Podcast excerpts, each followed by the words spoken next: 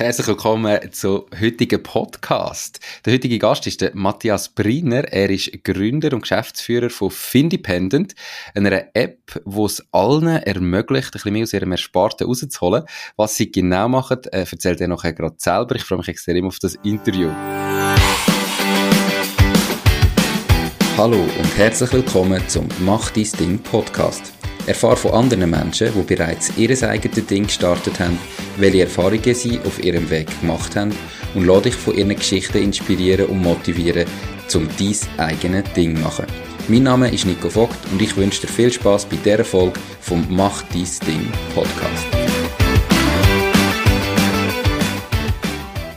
Die Podcast-Folge wird gesponsert von der Care for IT. Möchtest du, dass deine IT mit höchster Sicherheit, Leistungsfähigkeit und Stabilität rund um die Tour zur Verfügung steht? Mit ihren 100% klimaneutralen IT-Services kümmert sich Care4IT um deine IT- und Cloud-Infrastruktur. Proaktiv und smart zum All-inklusiv Pauschaltarif. Lade jetzt das E-Book zum Thema Cybersecurity in KMU ab unter www.care4it.ch slash mach-dies-ding und find heraus, wie du dein KMU umfassend vor IT-Risiken kannst schützen. Hoi Matthias, schön bist du da, wie geht's? Hoi Nico, merci für die Einladung. Äh, super bin hier in Zara am Arbeiten, in unserem Büro. Wir arbeiten so Perfekt. die Hälfte daheim und die Hälfte im Büro und heute bin ich hier im Büro. Wobei du mir im Vorgespräch gesagt hast, Büro, eigentlich ist es ein Coworking Space, oder? Genau, ist ein Gemeinschaftsbüro, genau. Weil wir eh nur 50% von der Zeit da sind und auch viel remote arbeiten, brauchen wir nicht unbedingt ein eigenes Büro. Und das ist für uns eigentlich ein super Setup, wo wir gleich, wenn wir, wenn so Teamdays, wo wir alle da sind, weil ich immer noch das Gefühl habe, Innovation passiert dann am besten, wenn gleich möglichst viele physische im Raum sind. Und dann haben wir aber einen Tag, wo gar niemand da ist, wo jeder für sich am Arbeiten ist. Und dann eignet sich in meinen Augen das Homeoffice dann wieder sehr gut. Wie hast du das konkret organisiert? Also im, im Coworking haben ihr dann zu den Tagen, wo ihr da sind, irgendwie fixe Räumlichkeiten, wo ihr immer bucht? Oder ist es so voll offen und jeder ist dort, wo er ist? Und wenn man halt schnell das Meeting machen geht man dann in einen Raum? Oder wie, wie organisierst du das so? Genau, es also, gibt verschiedene Abo-Modelle, aber wir haben so ein Flexdesk-Abo. Das heisst, man kommt einfach am Morgen, wählt seinen Tisch aus.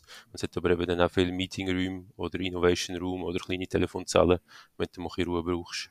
Genau. Mega spannend. Ähm, ich nehme an, ihr habt das einmal berechnet, wie viel günstiger wäre das, wie ein, oder ist das, wie ein, wenn, wenn ihr ein fixes Büro bräuchtet?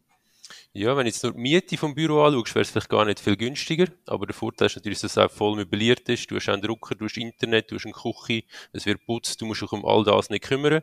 Und gerade als Startup, wo du sowieso schon so viele Sachen hast, wo dich darum sollst kümmern, sind wir eigentlich froh, können wir beim Büro eigentlich einfach konsumieren und müssen das nicht auch noch ähm, selber einrichten etc. Wobei es manchmal auch cool wäre, wenn man ein eigenes Büro hätte, könnte man noch ein bisschen mehr äh, das branden und vielleicht noch etwas Cooles Eigenes rein tun, was dann halt wieder weniger geht in einem Coworking Space. Spannend, perfekt. Ich habe in der Einleitung schon gesagt, eben, ihr seid eine Anlage-App, die es allen ermöglicht, mehr aus dem Geld zu machen. Erzähl mal, was konkret machen ihr? Genau, äh, es ist so, dass wir, das ist eigentlich fast das Wichtigste, zusammen mit der Hypothekarbank Lenzburg zusammenarbeiten als Partnerbank.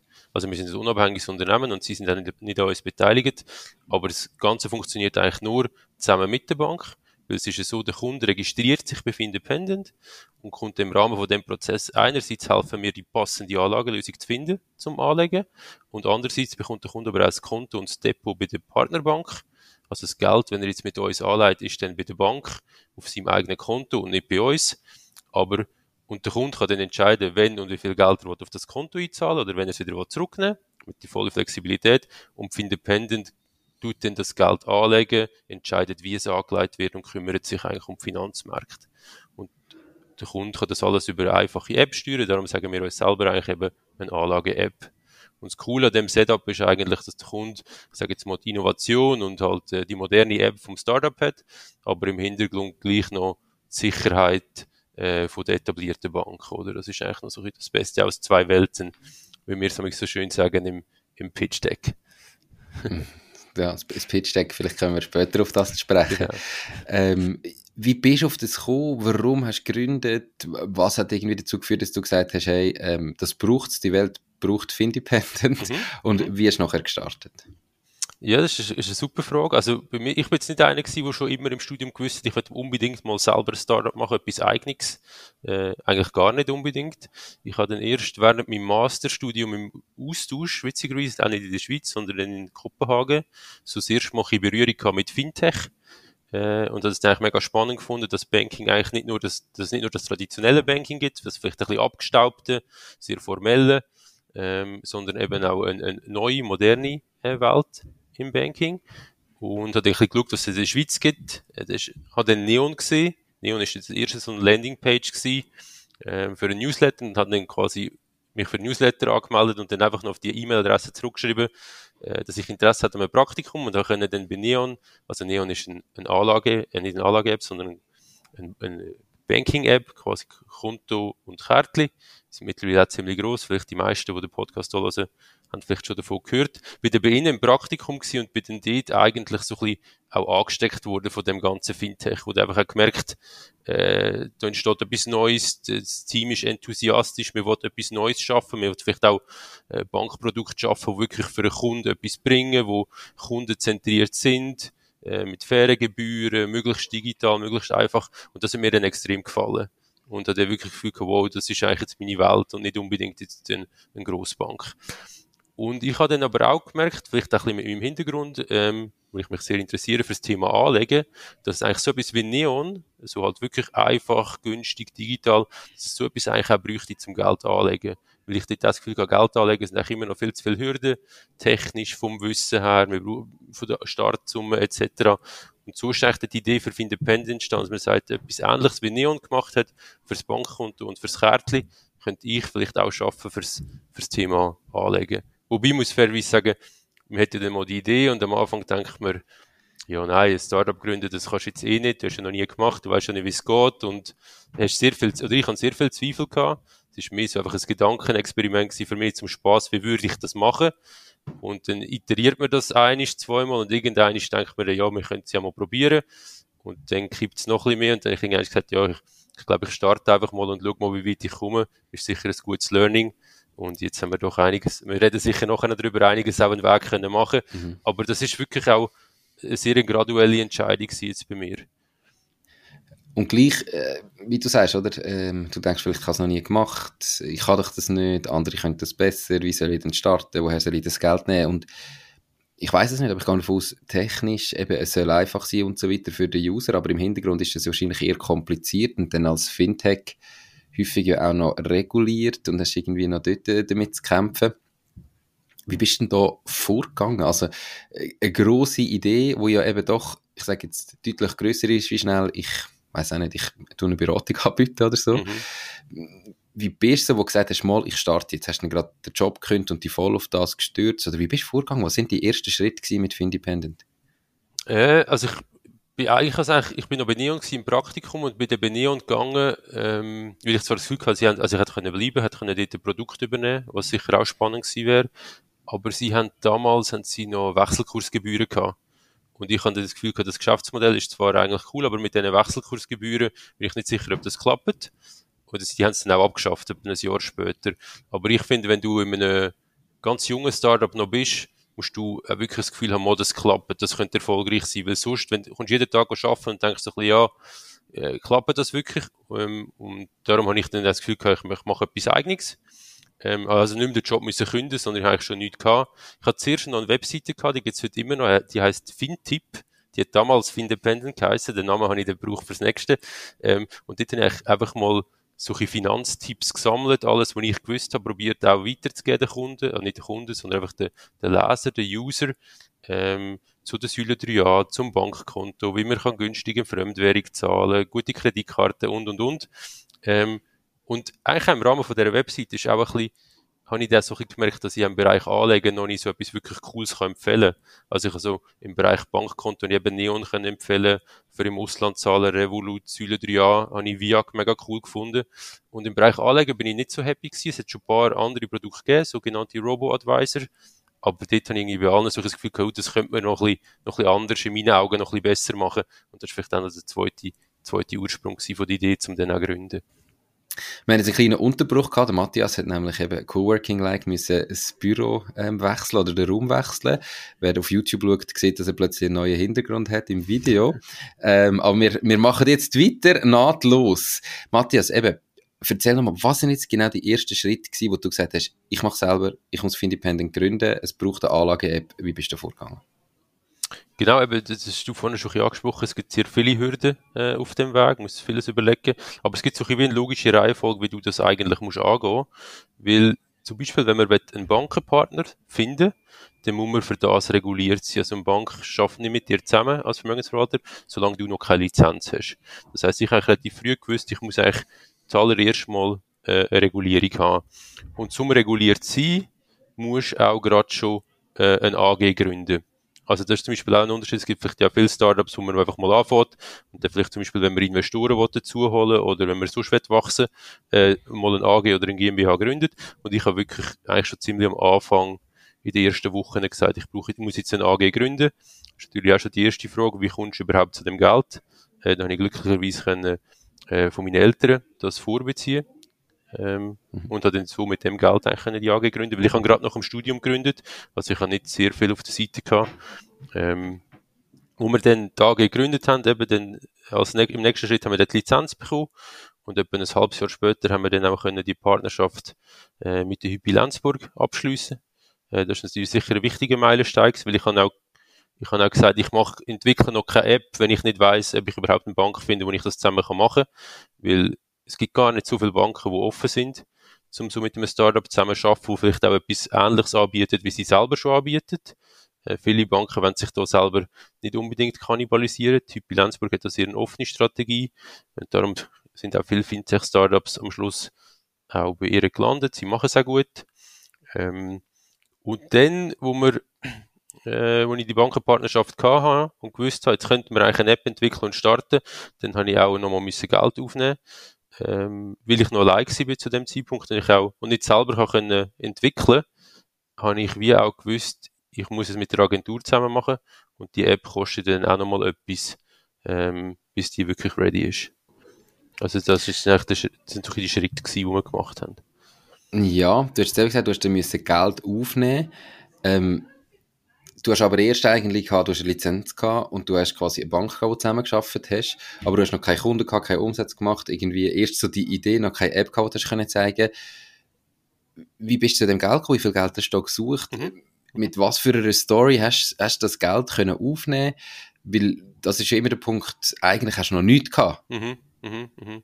Ich glaube, äh, noch nichts gehabt, wo wirklich zählt, aber was sicher schon wertvoll war für die Investoren, indem ich schon eine Lizenz gehabt und einen Bankenpartner, das hat sicher schon signalisiert, hey, der Matthias meint es ernst. Er hat auch schon drin investiert und er hat auch schon ein paar wichtige Schritte oder Fortschritte, wenn man denen sagen hat er auch schon genommen, oder? Ich glaube, es ist immer dann schwierig, Investoren zu suchen, wenn man selber noch nicht 100% committed ist und vielleicht äh, das nicht Vollzeit macht oder es einfach so aussieht, als wäre wär man gar noch nicht so ernst bei der Sache. Und das haben wir bei mir irgendwie schon ein bisschen gesehen, äh, obwohl man auch gesehen hat, es ist noch ein langer Weg nach vorne. Und das Geld damals ist eigentlich wirklich auch wieder aus dem Umfeld gekommen. Also Freunde, Familie nochmal. Ähm, wir haben dann erst später, wo wir dann noch ein bisschen weiter gewesen sind, haben wir dann wirklich, äh, ich sage jetzt mal, professionelle oder einfach Business Angels gehabt und dann später auch Venture Capital, aber noch nicht zu dem Zeitpunkt. Irgendwann zwischen denen ist mal Höhle der Löwen noch gewesen. Ihr habt euch dort in die Höhle gewagt. Ähm, weil es eben, wie du sagst, es sind mehrere Schritte, hast immer wieder mal Geld gebraucht. Wie ist das zustande gekommen? Wie sind ihr zu dem gekommen, dass ihr zur Höhle der Löwen sind? Äh, was hat das für eine Auswirkung gehabt? Einerseits auch so die Ausstrahlung an sich, habt ihr da gemerkt?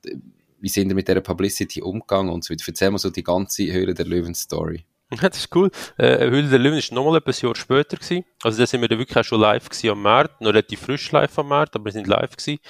Ähm, ich habe ehrlich gesagt, Neon ist bei Höhle der Löwen gewesen. Ich habe gewusst, dass es eigentlich ein gutes Format ist, dass es gute Reichweite gibt ähm, und dass es auch ein gutes Signal ist, wenn man dieses Investment bekommt. Ich kann selber nicht unbedingt das Fernsehen wählen. Ich ähm, habe mich dann auch dagegen gewehrt zuerst, aber meine Freundin hat dann gesagt, hey, Höhle der Löwen, habt ihr euch überhaupt schon beworben? Warum macht ihr da nicht mit? Und dann habe ich dann ja, das haben wir überlegt und dachte, das ist eigentlich schon eine gute Chance. Man muss ja vielleicht manchmal auch über den eigenen Schatten springen und mal etwas machen, wo man im ersten Moment nicht so will. Ähm, Und Definitiv. Wir haben das so ein Last Minute noch beworben und dann auch sehr lange nichts gehört und ich habe es eigentlich schon wieder abgeschrieben gehabt, innerlich. Und dann sind die plötzlich ist ein, der Sender gleich noch gekommen, ob wir können ein Online-Casting machen Schon ein paar Tage später äh, sind wir überrumpelt worden. Sich plötzlich alles nur noch um das dreht. Äh, nach dem Online-Casting wiederum, nur ein paar Tage später, sind wir eigentlich schon aufnehmen im Studium. Und dann nach dem Aufnehmen geht, ist es etwa ein halbes Jahr gegangen, oder sogar ein bisschen länger, bis es dann effektiv auf, ausgestrahlt worden ist. Ähm, ja, das war eine super coole Erfahrung. Ähm, hat, wie gesagt, für mich recht Überwindung gebraucht, auch für, für Nadine, für meine Mitgründerin jetzt auch extrem Überwindung gebraucht, wirklich das zu machen. Aber wir haben beide gesagt, wir haben extrem viel können lernen wir haben in der Sendung dann ja auch ein Investment bekommen vom Roland Brack, haben im Anschluss auch noch den Lukas Speiser auch dazugenommen, sind das hier zwei mhm. profilierte Business Angels, die wir jetzt an Bord haben, das ist sicher auch cool gewesen, aber auch für uns persönlich äh, ein mega Learning äh, und eine super Herausforderung, die wir haben können meistern. Es ist ja gerade unmittelbar in den Medien ähm, eher so ein bisschen oder werden die negative Seite von dem zeigt und eben, dass halt einige oder viele Deals, die quasi im Fernsehen stand kommen und ausgestrahlt werden, nachher nicht stand kommen und im Nachgang dann trotzdem abgesagt werden. Ähm, da ist teilweise die Sendung recht best wurde, habe ich das Gefühl gehabt. Wie hast du, du das erfahren? Wie war dein Gefühl damit? Ja, äh, ich habe den Artikel auch gelesen. Ähm, ich glaube, was wichtig zu verstehen ist, ist, dass äh, die Leute oder die Jury oder die Leute, die das beurteilen, die vorher von den Startups noch nichts bekommen. Also die das erste Mal von uns hören in der Sendung. Die Sendung selber geht dann ein bisschen länger. Also du, wir sind vielleicht etwa dreiviertel Stunde bis eine Stunde im Gespräch mit denen und es wird dann zusammengeschnitten auf eine Viertelstunde. Mhm. Und sie können durch das sicher einen sehr guten Eindruck gewinnen, aber die klassische Due Diligence, wie man dem sagt, die Überprüfung, die es eigentlich immer gibt, wenn es um so, um Geldbeträge geht, die kann eigentlich einfach in dem Setup erst im Anschluss stattfinden. Und dass dann quasi halt noch Sachen aufpoppen, wo dann die, eine von den beiden Seiten sagt, ja, wir wollen doch nicht. Ich glaube, das ist normal, das kann immer passieren. Mhm. Ähm, was ich finde, ich weiß nicht, ob man vielleicht mit den Gründern noch besser müsste kommunizieren, das Ganze, dass das vielleicht nicht ganz klar war für alle. Ähm, für uns ist das auch damals die erste äh, Due Diligence. Wir haben das vorher so auch nicht erlebt mit der Friends and Family in der ersten mhm. Finanzierungsrunde, haben wir das noch nicht gemacht. Ähm, bei uns ist es super gut gelaufen. Äh, der Roland Brack hat auch einen Manager für seine Startup-Beteiligung, der dann auch super im Lead war. Sie haben uns klar gesagt, was sie von uns wollen sehen.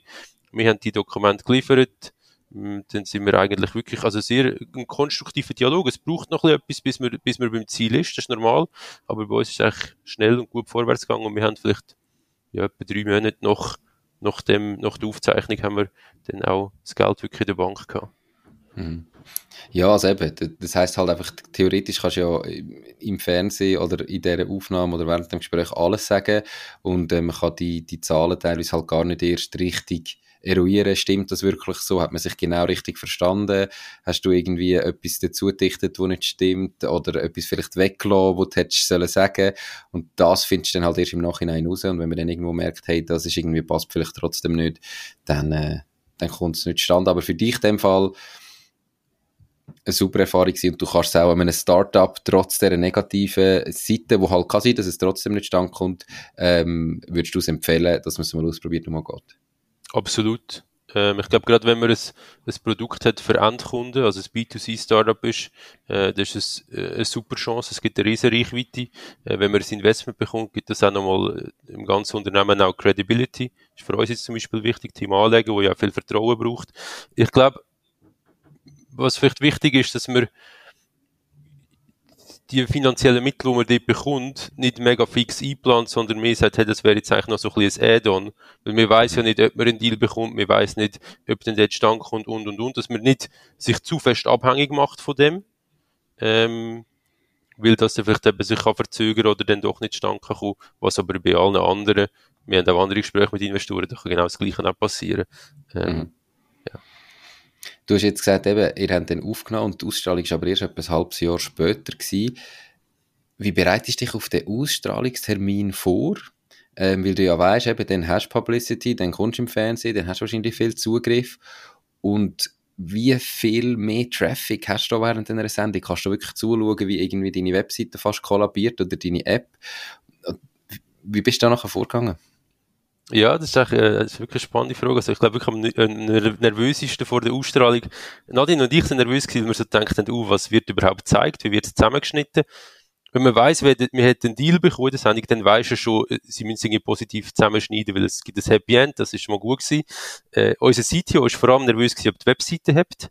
Wir haben dann ein bisschen upscaled äh, mit dem Hoster und haben dann eigentlich durch einen sehr glücklichen Zufall auch mitten in unserem in unserer Sendung oder in, unserer, in unserem Teil auch noch eine Werbepause gehabt. Das heißt, jeder hat natürlich das Handy vorgenommen ist, oder viele sind dann auf die Webseite schauen und dann ist es wirklich krass gewesen. Also das sind dann, da reden wir schon von Tausenden und ich glaube, haben dann wirklich auch mehrere hundert oder sogar tausend auch mit der Registrierung angefangen. Äh, ein paar natürlich auch nicht abgeschlossen, aber auch sehr viele abgeschlossen. Also das bringt schon mega etwas. Und am nächsten Tag hast du dann vielleicht auch noch die ein oder andere äh, Medien, die noch darüber berichten.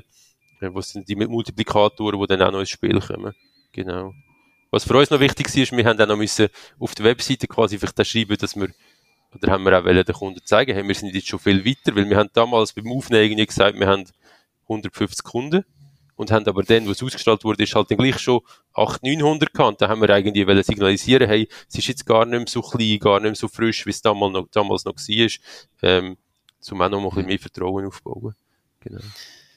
Ja, ich habe auch schon gemerkt, also eben, wenn, wenn du etwas siehst und du findest es spannend, gehst du wirklich häufig googeln und tragisch oder mega schlimm sind damals die Fälle, wo du gehst schauen und nachher steht irgendwie, ja, ähm, wir haben im Moment einen Lieferstopp oder wir haben irgendwie müssen das Produkt zurücknehmen, es hat äh, Fehler drin gehabt. Also, das ist natürlich brutal schlecht, wenn das während dem Ausstrahlungstermin kommt.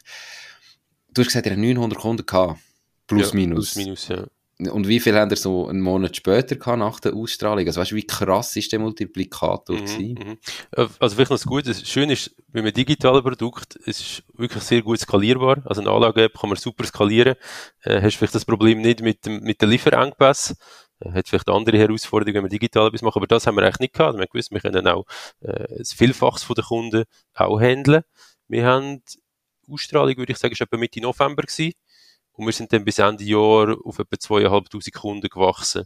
Also haben dann dort eigentlich ja, es knapp verdreifacht, noch innerhalb von, von eineinhalb Monaten, so ein bisschen das Gefühl geben. Und ist das so der größte Multiplikator gewesen, der ganzen Zeit jetzt von Findependent, dass er wirklich so der Event Höhle der Löwen hat wirklich so den größten Sprung gemacht oder hat es vielleicht weitere gegeben, wo so, wo so wie Happenings sind, mhm. wo nachher gerade ein Sprung passiert ist? Mhm. Also wir haben gerade nach Höhle der Löwen haben wir noch einen, einen Day-Deal gemacht mit brack.ch. Das ist so die, die Deal-Plattform wo, wo, von brack.ch, wo jeden Tag eigentlich ein Deal ist und der hat eigentlich auch noch mega äh, eingeschenkt. Dort haben wir natürlich eine super Story gehabt. Der Roland Brack hat gerade investiert bei uns in Höhle der Löwen und ich glaube, es ist auch so ein bisschen ein Publikum, das so ein bisschen affin ist für Höhle der Löwen.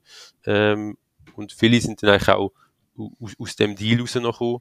Von denen haben wir ja noch zwei, drei mitgemacht, weil sie so gut gelaufen sind. Ähm, aber ich denke schon, Höhle der Löwen ist für uns der grösste äh, einmalige Effekt gewesen, den wir bis jetzt haben in unserer, unserer Geschichte. Okay, perfekt.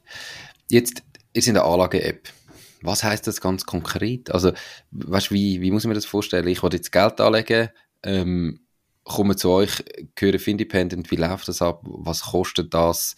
Was macht ihr genau? Genau, eben, es ist wirklich so, dass ähm, du kannst dich komplett online registrieren. Du kannst in der App starten oder auf unserer Webseite starten. Ähm, es geht etwa eine Viertelstunde. Dort helfen wir dir zum einen, die passende Anlagelösung für dich zu finden ähm, also auch mit einem Risiko-Rendite-Profil, das zu dir passt. Weil es gibt ein paar, die vielleicht ein bisschen mehr Risiko eingehen ein paar, die lieber ein bisschen vorsichtiger starten wollen. Da können wir alles auch abdecken mit unseren verschiedenen Anlagenlösungen. Das ist der eine Teil. Und der andere Teil ist halt wirklich, dass du dein persönliche Konto- und Wertschriftendepot bei der Bank eröffnest. Und wenn dann eigentlich alles ready, und das geht wie gesagt nur etwa eine Viertelstunde, geht dann etwa einen Tag, bis wirklich alles parat ist, auch von Seiten der Bank. Aber nachher hast du einfach dein eigenes Konto und du kannst dir darauf Geld einzahlen. Wenn Geld draufkommt, legen wir es für dich an. Du kannst von dem Konto wieder über die App quasi Geld rausnehmen. Und so eigentlich mega flexibel und unkompliziert den Teil von der Ersparnis anlegen, wo jetzt du sagst, den brauche ich eigentlich nächstes Jahr, fünf Jahre vielleicht wahrscheinlich nicht. Und mit dem wird ich ein bisschen mehr machen, als einfach nur am Sparkonto liegen lassen. Also, so Sachen kann man natürlich auch bei der Bank machen, oder jede Bank bietet auch etwas Ähnliches an. Ich denke, der Vorteil bei Independent ist, dass es wirklich komplett digital ist. Und weil wir auch ein komplett digitales Setup haben, haben wir auch viel tiefere Kosten. und können das auch halt mit viel tieferen Gebühren äh, den Vorteil der Kunden auch weitergeben. Und wenn du sagst, mit viel tieferen Gebühren, was kostet denn das? Also wie hoch sind die Gebühren? Genau, typ, typischerweise eigentlich bei so Anlagenprodukten ist das immer ein Prozentsatz auf der Gesamtanlagesumme, die du investierst pro Jahr. Ähm, das ist jetzt bei uns 0,44 Prozent pro Jahr. Das heißt, wenn du 10.000 Franken mit Independent anleihst, kostet dich das pro Jahr 44 Franken. Und bei der Bank, wenn wir alles zusammenrechnen, kostet das schnell 1 oder sogar 2 Prozent pro Jahr. Also es ist schnell mal doppelt, dreimal so teuer. Und wie investiert ihr da Geld? Also wenn ich es richtig verstehe, dann ist es quasi so, dass ich merke, ich sollte mehr machen mit meinem Geld oder ich wollte mehr machen mit meinem Geld und gebe aber dann eigentlich wirklich die Verantwortung komplett an euch. Also ich kann nachher nicht irgendwie eine einzelne Aktie kaufen und sagen, ich will jetzt da noch in das Unternehmen investieren und in das, sondern ich zahle einfach aufs Konto ein. Es gibt irgendwie einmal eben so eine Risikoprüfung ähm, und nachher machen ihr mit meinem Geld. Habe ich da richtig verstanden? Äh, teilweise, ja. Äh, was, was korrekt ist, bei uns kann man nicht in einzelne Aktien äh, investieren. Also es ist nicht, nicht eine Trading-App, wo du jetzt selber kannst sagen, oh, heute kaufe ich Tesla äh, oder vielleicht auch besser nicht oder vielleicht besser schon und, oder, oder, oder Krypto kann man auch nicht. Es ist wirklich, wir tun die sogenannten ETFs anlegen. Das sind äh, Exchange Traded Funds oder auf Deutsch börsengehandelte Fonds. Ähm, die Fonds investiere immer in einen Gesamtmarkt. Also gibt einen ETF und der investiert nachher in den gesamten Schweizer Aktienmarkt. Oder es gibt einen ETF, der investiert in den gesamten äh, amerikanischen Aktienmarkt. Und das hat den Vorteil, dass man dann eigentlich mit nur ein paar wenigen von diesen Fonds eigentlich an die ganze Weltwirtschaft investieren. Und das wiederum hat den Vorteil, dass man halt sehr breit abgestützt angelegt ist und nicht mehr abhängig ist, ob jetzt quasi ein einzelnes Unternehmen sich sehr gut oder sehr schlecht entwickelt oder sogar Konkurs geht. Das merkt man dann gar nicht, sondern man profitiert dann wirklich eigentlich vom langfristigen Weltwirtschaftswachstum. Und eure Kunden ähm, oder eure Zielgruppe, sind das Leute, die bereits investieren und irgendwie einfach auch diversifizieren oder suchen ihr eher Leute, ihr quasi wo jetzt sich überlegen, ah, ich sollte dem Fall mal etwas machen mit Geld und fange jetzt mal über Findependent an. Wer, wer ist euer Zielkunde? Mhm, mhm. Also unser Anspruch ist immer so gewesen, dass wir eigentlich alles darauf ausrichten, auf die Leute, die noch nie investiert haben. Also, dass wir es so verständlich und einfach machen, dass Leute, die noch nie von dem gehört haben, sich auf unserer Webseite können informieren, im ganzen Prozess sich immer gut informiert werden und mit uns eigentlich das erste Mal Geld anlegen können. Es ist aber auch so, dass auch sehr viele Leute, die schon mal angelegt haben, vielleicht gerade bei einer Bank, die auch gemerkt haben, wie teuer das, das eigentlich ist, wenn man sich mit dem beschäftigt und all die Gebühren zusammenzählt. Sie irgendwie sagen, ja, das äh, stimmt für mich vielleicht Preis-Leistung nicht.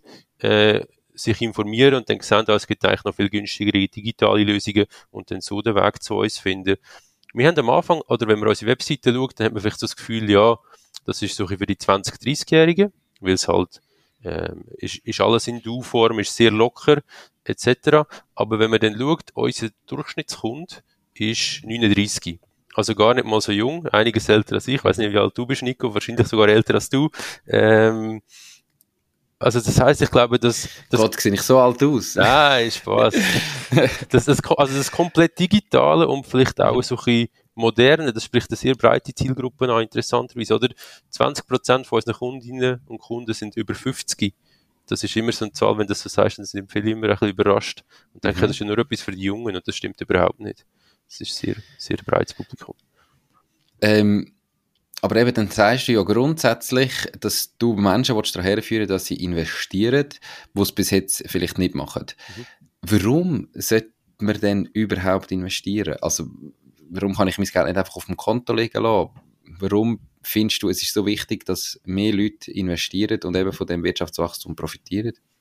Ja, also es, es hat so zwei Seiten. Äh, zum, also die eine Seite ist vielleicht die individuelle. Ich glaube, was, was man halt schon muss sehen, dass, dass sich Sparen auf dem Sparkonto nicht wirklich lohnt. Also in Zeiten von Negativzins ist es offensichtlich, wenn ich nichts bekomme fürs Geld, oder sogar muss etwas zahlen, dass ich es auf dem Konto lasse.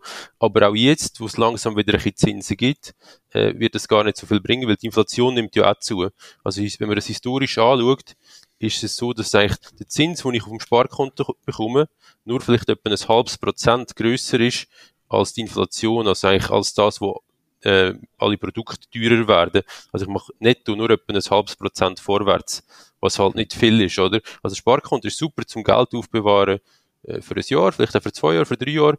Aber wenn man jetzt wirklich Geld hat und man sagt, ich brauche es die nächsten 5, 10, 20 Jahre noch nicht, ich brauche es vielleicht dann für meine Altersvorsorge, dann macht es halt wirklich Sinn, dass man das Geld auch anlegt, clever spart, weil man am Schluss einfach auch viel mehr davon hat. Im schlimmsten Fall auf dem Sparkonto, wenn man dann noch, je nachdem wie viele Gebühren das man hat, dann nimmt sogar der Wert vom Geld ab. Mhm. Wenn die Gebühren höher sind als der Zins, den ich damit habe. Und das ist natürlich einfach, jetzt aus individuellen Perspektiven ist das ein bisschen schade, weil es ist einfach ein Potenzial, das man nicht nützt. Man schafft sehr hart zum Geld verdienen, aber nützt es nachher nicht clever, um es einfach vielleicht auch, auch sonst noch vermehren. Und das andere, was ich halt auch finde, ähm, im kapitalistischen System sind wir ja, viele von uns sind Arbeitnehmer oder, und Konsumenten. Also machen auch sehr viel, dass das Ganze läuft, profitieren aber nachher eigentlich als Eigentümer, als Aktionär von den Unternehmen nicht wirklich von der, von der ganzen Gewinn und Profit, die erzielt werden. Und ich glaube, es ist auch aus dieser Perspektive gut, wenn der Kapitalismus möglichst breit abgestützt ist und wir ein Wirtschaftssystem haben, das möglichst vielen dient. Und das ist vielleicht auch noch Motivation, warum ich das Gefühl habe, möglichst viel sollten auch, sollten auch anlegen. Mhm da sehe ich grundsätzlich beide Punkte, aber jetzt gerade zum ersten Punkt, das ist ja gut und recht, oder? Und du sagst ja, viel Licht nimmt auf dem Sparkonto mit den Gebühren sogar den Wert vom Geld ab. Aber jeder, der jetzt vielleicht den Anfangs 2022 investiert hat und Ende 2022 drauf geschaut hat, da hat bei den aller, aller, allermeisten das Geld garantiert an Wert verloren. Ähm, wie gehst du mit dem Argument um? Also ich kann ja auch, wenn ich investiere, Geld verlieren. Absolut, das ist ein super Punkt ähm, also auch ganz transparent, auch alle unsere Anlagenlösungen haben im 2022 äh, Geld verloren, Verlust gemacht. Jede Pensionskasse hat Verlust gemacht, SNB hat einen riesen Verlust gemacht. Äh, es ist einfach ein schlechtes Anlagejahr. Ich glaube, was wirklich mega wichtig zu verstehen ist, dass das Risiko vom Anlegen extrem davon abhängig ist, wie lang ich anlege ähm, wenn man sich das vorstellt, wenn man jetzt einen einzelnen Tag anlegt, ist vielleicht die Chance 52 Prozent, dass es urgeht und 48, dass es runtergeht. Also ist fast Casino. Und auch mhm. über ein einzelnes Jahr. Es gibt immer gute Jahre, es gibt schlechte Jahre, oder? Und das ist ganz normal, weil die Börse gibt immer die Übertreibungen, die Zyklen, dann läuft es mal sehr gut, dann brechen die Börse wieder rein und dann erholt sich wieder. Das gehört zum System dazu. Ähm, wenn man jetzt aber schaut, über fünf Jahre, sagen wir über zehn Jahre oder sogar über 15 Jahre, ist dann die Chance, dass man eigentlich mit Anlegen, wenn man wirklich die ganzen 10 Jahre investiert, dass man einen Verlust macht, ist dann sehr, sehr klein. Ist dann vielleicht noch 2% oder über 15 Jahre hat es noch gar nie gegeben, wenn man am Schweizer Aktienmarkt investiert, dass man nach 15 Jahren nicht im Plus, im, im Plus war. Mhm. Und wenn man wenn man jetzt eben wirklich den Anlagehorizont hat, wenn man Geld hat und man sagt, ich brauche es wahrscheinlich die nächsten 15 oder sogar 15 Jahre nicht, dann ähm, ist eigentlich das Risiko, wenn man das Geld anlegt, dass man am Schluss wirklich weniger hat, ist eben sehr, sehr klein. Was man sich muss bewusst sein, es gibt die Wertschwankung und die muss man dann auch aushalten.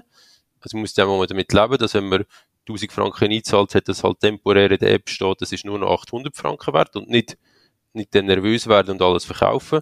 Aber wenn man dann durchhebt, über wirklich die 5, 10, 15 Jahre, dann ist die Chance wirklich super, dass man mit, mit, mit Anlegen mehr macht als auf dem Sparkonto. Da, wir sagen auch immer mit Independent nur den Teil von der Ersparnis eigentlich anlegen, wo man voraussichtlich die, die nächsten fünf Jahre nicht braucht. Man kann das Geld immer zurücknehmen, man kann es immer verkaufen, ähm, aber wie gesagt, das Risiko vom Anlegen äh, ist halt ist noch grösser, wenn man es nur für ein Jahr oder zwei Jahre anlegen will. Und für Independent ist jetzt wirklich auch nichts, um jetzt einfach äh, schnell reich werden oder irgendwie so.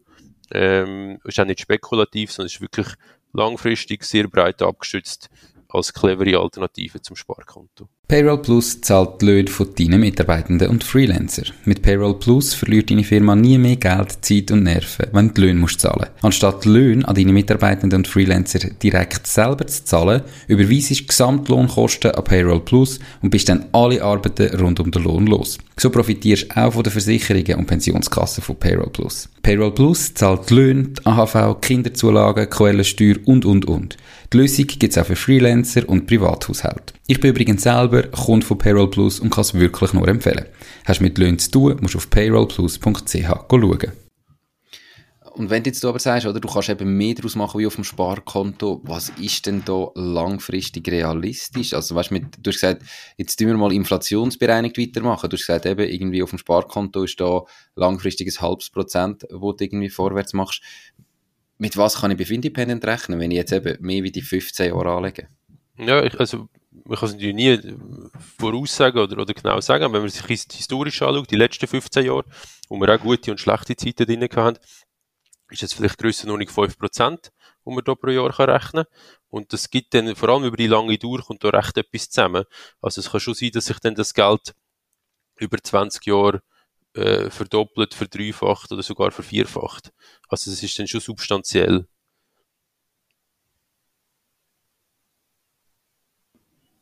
Okay, perfekt. Jetzt hat mein Mikrofon schnell gesponnen. Ähm, Jetzt habe ich natürlich für Zuhörerinnen und Zuhörer auch einen Deal vorbereitet, gell? Ähm, ausgehandelt, dass wenn jetzt jemand sagt, hey komm, okay, eigentlich ist ja jetzt der viel bessere Zeitpunkt, wie vor einem Jahr zu investieren, weil zumindest der erste Rückgang ist schon passiert, kann weiter durchab, das wissen alle, aber zumindest nicht im Ganzen so weit, wie es vor einem Jahr hätte können durchab ähm, Und der sagt, okay, komm, jetzt starte ich mal, ähm, jetzt wollte ich auch mal investieren und in dem Fall eben von dem Wachstum profitieren, von diesen paar Prozent ähm, zumindest was ist der Deal, ähm, wo da den Zuhörerinnen und Zuhörern vom Macht dein Ding kannst anbieten? Genau, äh, wir haben noch einen Code vorbereitet und der heißt ganz einfach, mach dein Ding, alles aneinander, alles groß geschrieben. Und wenn ihr den Code eigentlich bei der Registrierung eingebt, dann könnt ihr äh, von zweimal 20 Franken profitieren als, als Guthaben, das ihr bekommt auf euch Independent-Konto. Äh, die ersten 20 Franken kommen eigentlich gerade dann, wenn ihr mindestens 500 Franken mit Independent anlegen. Und die zweiten 20 Franken kommen dann an Ostern, wenn ihr immer noch mit Independent angelegt sind. Ähm, vielleicht zu den 500 Franken, das ist auch der Minimumbetrag, zum, zum mit Independent starten. Okay, also wenn Sie jetzt startet und die 500 Franken einzahlen, dann kommen Sie 20 Franken geschenkt über und wenn Sie an Ostern 2023 noch dabei sind, kommen Sie nochmal 20 Franken über. Bis wann muss man denn jetzt äh, zum den Willkommensbonus bekommen, äh, bis wann muss man da starten und investieren? Nur, dass man, es braucht irgendwie, Sie können nicht einen Tag vor Ostern investieren und dann kommen Sie gerade 40 Franken über, oder geht das? Ja, ideal wäre schon, dass wir es eigentlich, sagen wir, bis Ende Februar mit dem gestartet haben, genau, damit es dann auch gut langt. Super. Alle Infos dazu findet ihr natürlich auch verlinkt in den Show Notes ähm, auf der Webseite www.mach-ding.ch oder wer das Ganze als Video schaut, unterhalb vom Video verlinkt, auch nochmal mit dem Code. Merci vielmal für den Deal. Also das heißt, man hat sowieso, wenn man 500 Franken investiert, 40 Franken schon mal geschenkt, wenn man dabei bleibt. Das ist schon fast, das sind 8% ähm, auf die 500 Franken. Unbedingt mal ausprobieren und dann sieht man ja, das wächst. Was empfiehlst du im Grundsatz beim Investieren? Dass man jeden Monat irgendwie den gleichen Betrag investiert oder dass man einfach Ende Jahr, äh, ich sage jetzt Kassensturz macht und schaut eben, was brauche ich jetzt in den nächsten fünf oder zehn Jahren nicht und dann das investiert? Was ist so das beste Vorgehen? Genau, also grundsätzlich gibt es verschiedene Varianten. Wir empfehlen eigentlich immer, möglichst regelmäßig anzulegen. Ähm, einfachst ist eigentlich mit dem Dauerauftrag, kann man auch einrichten, kostet ja nichts. Äh, unsere Anlagelösungen eignen sich auch ideal, um wirklich auch regelmäßige kleinere Summen anzulegen. Das ist auch das, was sehr viele Leute machen. Ich habe auch viele Kollegen, die aber auch immer wieder schauen, wenn sich ein bisschen zu viel ansammelt auf dem Sparkonto, wieder mal Betrag überschieben. Das ist eigentlich auch super fein. Ich glaube, der Vorteil vom Dauerauftrag ist halt, ähm, dass es automatisch ist, dass der immer läuft und dass man vielleicht das Geld auch nicht ausgibt, sondern halt dann auch gerade wegschiebt vom Konto wo man sich dann, es geht dann wirklich fast ein bisschen von allein und man, man gibt vielleicht ein bisschen weniger Geld aus für, für neue Kleider oder für Ferien und kann dann trotzdem mit dem monatlichen Betrag über Zeit äh, eine super Summe aufbauen. Und wenn man halt immer nur schaut, was ist am Ende übrig und man gerne ein bisschen viel ausgibt, dann ist vielleicht am Ende gar nicht so viel übrig und dann entsteht halt nicht gleich viel. Ähm, genau. Ja, man kennt selber, wenn das Geld auf dem Konto ist, dann geht es irgendwo auch wieder weg und irgendwie gibt man es aus mit kleinen Sachen, mit größeren Sachen, weil es halt da ist. Genau. Und wenn es einmal weg ist, dann ist es weg. Matthias, meiner Empfindung nach sind die Fintechs, die etwas sehr Ähnliches machen oder als, als ich sage jetzt, potenzieller Kunde fast genau das Gleiche machen, in den letzten Jahren irgendwie wie Pilz aus dem Boden gestochen gewachsen, wie sagt man dem? Egal, ähm, wenn man das Sprichwort sagt und nicht weiß, wie es funktioniert, ist immer gut. Was macht ihr anders? Also, macht ihr etwas anderes? Sehe ich das als Kunde vielleicht falsch? Oder was ist euch ein Alleinstellungsmerkmal? Warum sollte ich jetzt zu Independent und eben nicht so irgendwie einem Mitbewerber? Ja, ähm, das ist natürlich auch eine gute Frage. Also, vielleicht gerade zuerst, wir haben nicht etwas mega super duper fancy gemacht, wo wir jetzt müssen sagen, das hat jetzt so niemand. Wir haben vor allem, unser Ziel sind jetzt eigentlich zwei Sachen gewesen. Zum einen, wir wollen wirklich ein Produkt machen mit dem, mit dem besten Preis-Leistungs-Verhältnis und wir wollen einen möglichst einfachen Start können anbieten. Das sind wirklich Leute, die noch keine Erfahrung haben oder sehr wenig Erfahrung haben, mit wenig Zeitaufwand einfach mal können starten und mal mit Anlegen starten. Und dann kann man auch zum Beispiel schon ab 500 Franken starten. Bei anderen ist der Betrag eher ein bisschen höher. Man kann das Konto komplett online eröffnen. Das kommt jetzt immer mehr bei den anderen. Das haben wir aber von, von Anfang her gehabt. Und was wir gemacht haben, dass man kann die ersten 2000 Franken auch gebührenfrei anlegen, weil wir einfach das Gefühl haben, hey, so kann man es einfach mal ausprobieren. Und wenn einem das dann zusagt, wird man vielleicht sowieso noch ein bisschen mehr Geld anlegen. Aber es gibt einfach nochmal, nimmt nochmal so eine Hürde weg, so, indem man nichts muss zahlen muss, um mal können das ausprobieren. So die Freemium-Idee, die es vielleicht auch bei anderen Produkten gibt, haben wir probiert zu übertragen auf unsere Anlage-App. Und zum Preis-Leistungs-Verhältnis eben, das habe ich vorhin schon kurz angetönt, wir sind eigentlich gemäss einer Moneyland-Studie der günstigste Anbieter von so Anlage-Apps in der Schweiz, äh, wo jetzt vergleichbar sind. Das ist uns auch wichtig, dass wir halt, was man muss verstehen beim Anlegen, bei den meisten Produkten ist es so ein bisschen so, dass entweder hat es eine gute Qualität oder es ist günstig. Und beim Anlegen ist es ein bisschen anders, weil wenn es günstig ist, heißt das nichts anderes wie von der Rendite, die das Produkt oder die Anlagen erzielen, bleibt ein möglichst grosser Teil in der Tasche der Kunden. Das heißt, wenn du wenig Gebühren zahlst, machst du auch eine bessere Nettorendite. Und wenn man jetzt sagt, Nettorendite von dem Produkt ist eigentlich auch eine Qualität, oder könnte man ein gleichsetzen mit der Qualität, könnte man eigentlich auch sagen, eine Anlagenlösung ist eines der wenigen Produkte, wo eigentlich einen, einen tiefen Preis mit einer hohen Qualität einhergeht, wo das bei den meisten anderen Produkten eigentlich eher, eher umgekehrt ist, oder? Ja, nur wenn ich die genau gleiche Rendite mache, ich sage jetzt brutto, oder? Also wenn ich ja jetzt ein teures Produkt habe, aber dafür, weil das Produkt teuer ist, auch jetzt in der Anlagelösung, vielleicht eine bessere Rendite machen, kann ich ja gleich eine größere Nettorendite gemacht haben. Nein, du hast, also, du hast absolut recht und das ist vielleicht auch nochmal ein spannender Punkt. Im Bereich Anlegen wir nicht, nicht sehr anders anlegen, als das Banken machen. Also das, was ich vorher gesagt habe, sehr breit abgestützt anlegen, möglichst vom Wirtschaftswachstum profitieren, das machen Banken genau gleich. Ähm, wir haben einfach viel die, die schlänkere Kostenstruktur. Also wir können sich so vorstellen, die, die Produkte machen alle ungefähr die gleiche Bruttorendite. Im einen Jahr das eine ein besser, im anderen Jahr das andere besser. Aber weil wir wirklich viel weniger Kosten haben, ist über die Zeit die Nettorendite, die unsere Kunden in der Tasche haben oder können behalten, ist halt viel besser als beim klassischen Bankprodukt. Ähm, aber du hast recht gehabt, natürlich hängt es auch von der Bruttorenditen ab. Aber wie gesagt, sind da, sind bezogen wie angelegt wird, sind die Produkte alle sehr ähnlich. Es kommt das wirklich darauf an, wie viel das noch über Kosten und Gebühren halt auch noch abgibst von dem, was du erzielst. Okay. Du hast jetzt ähm, auch schon angesprochen, ihr habt zwar Höhle der Löwen, aber ihr habt dann nachher weitere Investitionsrunden gehabt und ihr habt nur in Anführungszeichen 0,44% Gebühren. Ähm, davon nimmt ja Typ Lenzburg wahrscheinlich auch nochmal einen Teil weg. Also ihr braucht ja das Rechtsvolumen, dass sich das unter dem Strich irgendwann wirklich auszahlt, oder? Wie, wie hoch oder bei welchem Punkt ist so der Break-Even und habt ihr den schon erreicht? Ja, das, also, du hast recht, das ist so, wir müssen sicher, ich sage, mittlere fünfstellige Anzahl Kunden haben, äh, dass sich das Geschäftsmodell rechnet. Also jetzt haben wir ein über 5000 Kunden. Idealerweise müssen wir nochmal etwa Faktor 10 so gross werden.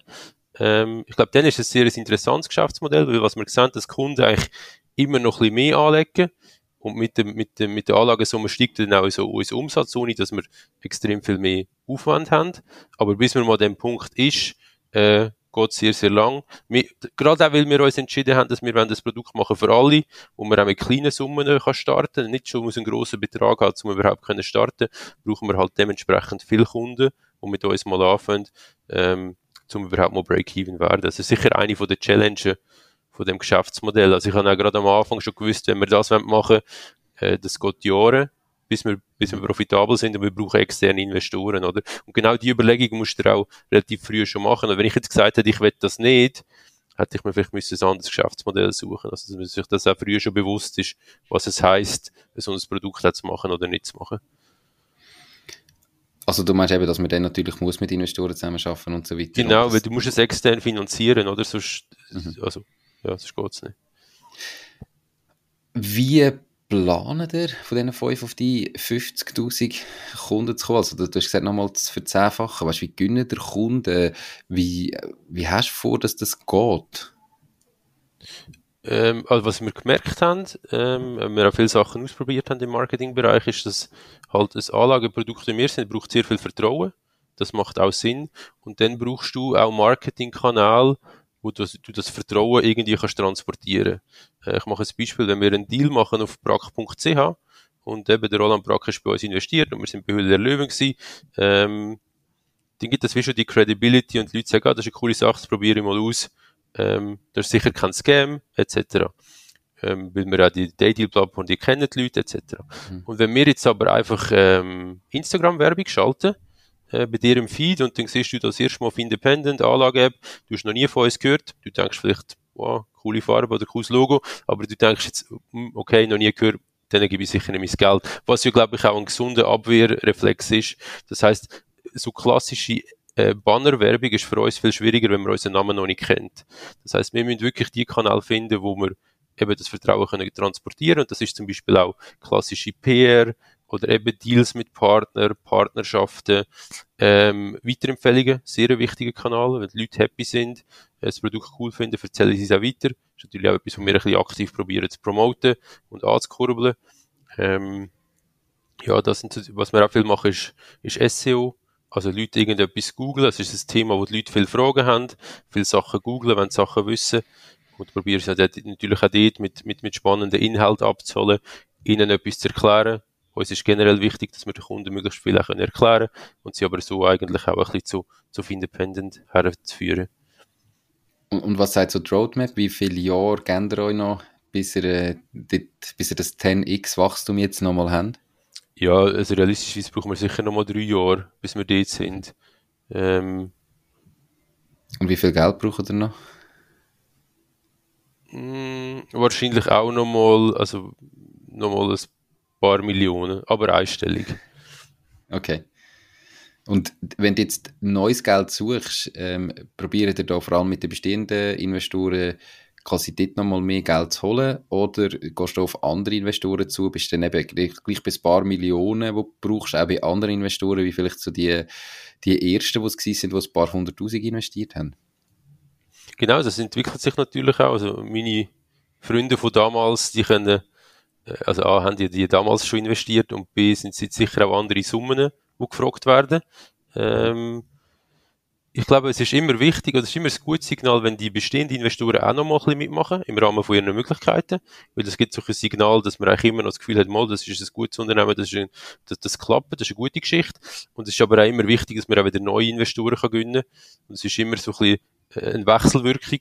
Die einen wollen ein bisschen, dass die anderen dabei sind, und man muss immer ein bisschen schauen, dass man beide ein bisschen im Boot hat. Ähm, aber klar, es braucht auch immer also das beste Beispiel, wenn, man wenn es um eine Million geht oder Grössenordnung Million, dann braucht es halt in der Regel auch Venture Capital und nicht nur Privatpersonen. Ähm, jetzt hat ja meiner Wahrnehmung nach ist im Moment so ein bisschen im Trend, dass man äh, seine Community an der Firma tut beteiligen. Also ähm, jetzt zum Beispiel gerade Nikin hat ja über 5 Millionen eingesammelt innerhalb von glaube ich ein paar Wochen aus der eigenen quasi Community von der eigenen Kunden, die haben wollen in Nikin auch investieren und quasi Miteigentümer sein, um das Wachstum voranzutreiben. Gibt diverse andere Beispiele. Habt ihr euch das auch schon überlegt? Ist das irgendwie ein Thema oder gibt es Gründe, warum das, das für euch nicht passt, weil ihr habt ja eigentlich 5000 Kunden, die wollen alle Geld investieren. Vielleicht würde ja der eine oder andere auch sagen, komm, ich, ich investiere auch noch gerade ins Produkt selber. Ja, das ist tatsächlich so. Ich komme immer wieder mal ein Mail über von, von unseren Kunden, die sagen, hey, ist mega cool für Independent, aber kann ich auch noch in euch als Startup investieren? Ähm, darum haben wir sicher auch schon diskutiert intern im Team. Äh, ich finde es auch grundsätzlich eine spannende Idee, ähm, Kunden auch wirklich so als Miteigentümer ins Boot zu holen. Ähm, ich glaube, das stärkt dann, stärkt dann nochmal die Community. Ich könnte mir vorstellen, dass auch das äh, die primäre Idee war bei Nikin. Also man das Geld schon braucht für die Weiterentwicklung, aber dass man sich bewusst auch entschieden hat, das Geld von den Kunden zu nehmen, um die wirklich auch noch mehr ins Boot zu bringen, um die auch noch ein bisschen besser einbinden. Äh, Neon hat das auch gemacht, noch ein paar andere haben auch gross, auch viel Geld so eingenommen. Ähm, es ist immer die Frage, wenn du das machst, wenn ein guter Zeitpunkt ist. Äh, wir haben bis jetzt noch das Gefühl, es ist eher noch zu früh, aber ich würde es nicht ausschließen, dass vielleicht das Jahr oder vielleicht auch nächstes Jahr, dass das bei uns sogar auch zum Thema wird. Ja, ich kann mir gerade vorstellen, wenn du sagst, natürlich irgendwie die Weiterempfehlung ist eines von diesen Sachen, wenn natürlich dann der Kunde auch noch beteiligt ist irgendwie am Unternehmen und so sowieso davon profitiert von mir Kunden, dass dann so die Weiterempfehlung natürlich gerade nochmal anders vielleicht gefördert wird oder dass ich es dann umso mehr empfehlen weil ich davon profitiere, ähm, auch als Eigentümer. Ich weiß es nicht, aber ich finde es eben eine spannende Sache. Ähm, und halt die technologischen Möglichkeiten, die es heute gibt, können das mit einem administrativen, sich massiv kleineren Aufwand wie vor noch ein paar wenigen Jahren machen. Ähm, was hast du denn das Gefühl, was es dafür braucht? Also wenn du sagst, im Moment ist es vielleicht für euch noch zu früh, wann hast du denn das Gefühl, ist der richtige Moment für da? Jetzt einfach für euch. Mhm, mhm. also ich glaube, du musst einfach eine gewisse Bekanntheit schon haben. Oder Nikin ist natürlich einiges bekannter oder auch Neon einiges bekannter, als wir das noch sind. Ähm, wir werden immer bekannter, das ist super. Ähm, aber eben, wir sind sicher noch nicht ganz dort. Ich glaube, was auch cool ist, wenn man das kann verbinden mit einer Finanzierungsrunde, wo auch, ich sage jetzt, professionelle Investoren zu den gleichen Konditionen investiert haben. Wir hätten so ein bisschen vor, dass wir vielleicht auch Privatinvestoren, die es nicht so gut können beurteilen, ob es das ein fairer Deal ist, wir könnten die auch probieren, so ein bisschen übers Ohr zu hauen. Also nicht, nicht dass jetzt das irgendjemand, ich gar niemandem unterstellen, aber die sind ja nicht gleich gut informiert und ich finde es eigentlich noch cool, wenn man sagt, hey, äh, die und die Investoren, die das wirklich professionell machen, die haben genau zu den gleichen Bedingungen können investieren wie ihr jetzt auch. Das sichert einem dann so ein bisschen ab, oder? Und das wäre vielleicht auch ein bisschen unsere Idee. Das heißt, wir würden es probieren, an eine äh, Finanzierungsrunde knüpfen, wo wir sowieso noch machen mit anderen Investoren. Und aktuell haben wir einfach gerade genug Geld und darum ist es gerade momentan kein Thema. Aber wir brauchen sicher auch wieder neues Geld ähm, mhm. in einer gewissen Zeit, darum wird es auch wieder zum Thema. Spannend, perfekt. Also wer zulässt und jetzt das Gefühl hat, hey, ähm, wer vielleicht etwas unbedingt einmal investieren, dranbleiben, ein Produkt testen, dass er dann weiss, in was er investiert. Ähm, weil häufig sehe ich Sachen und denke so, hey, das ist so ein geiles Produkt, kann ich da investieren, einfach weil ich das Produkt so geil finde. Und nachher schaust du mal nachher und manchmal kannst du, manchmal siehst die sind, die sind schon an der Börse, manchmal siehst du, nein, kannst du noch nicht. Aber es ist immer, wenn man sich halt ein bisschen damit beschäftigt, immer auch nochmal, auch nochmal spannender, aber natürlich dann ganz, ganz einen anderen Ansatz wie da, wo ihr sonst macht, wo du breit diversifiziert investierst, ähm, mit einer kleineren Rendite in dem Sinn. Matthias, vielleicht noch so abschließend, ähm, du hast jetzt ein Startup gegründet, äh, ihr seid bei die Höhle der Löwen gewesen, du hast mit Investoren zu gehabt, ähm, und weiterhin mit Investoren zu tun. Ihr habt schon 5000 Kunden generiert. Was sind so deine drei grössten Tipps für Leute, die sich jetzt überlegen, ein eigenes äh, Unternehmen zu gründen? Was sind deine Tipps für die, um ihr eigenes Unternehmen zu starten? Ja, ich glaube, äh, eine Frage, die man sich vielleicht häufig stellt, so ein bisschen, ist jetzt ein guter Zeitpunkt? Soll ich noch warten? Ist es vielleicht besser noch zu warten? Ich glaube, es gibt immer äh, Sachen, die vielleicht später besser werden, viele Sachen, die aber später vielleicht wieder schlechter werden.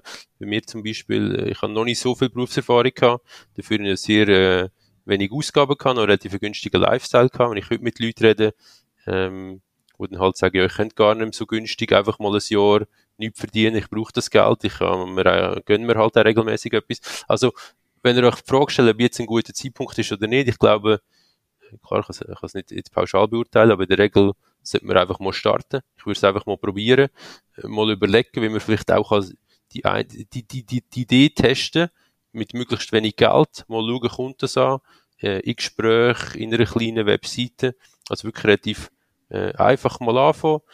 Und was ich auch gelernt habe, ist es so wirklich ein, ein Schritt für Schritt. Also man fängt mal an und dann klappt es und dann machst du weiter und wieder ein Schritt, wieder ein Schritt. Und, es ergibt sich dann auch ein bisschen äh, wenn es klappt. Also ich habe nicht am Anfang die ganze, die ganz konkrete große Plan gehabt. Ich glaube, die wenigsten haben das.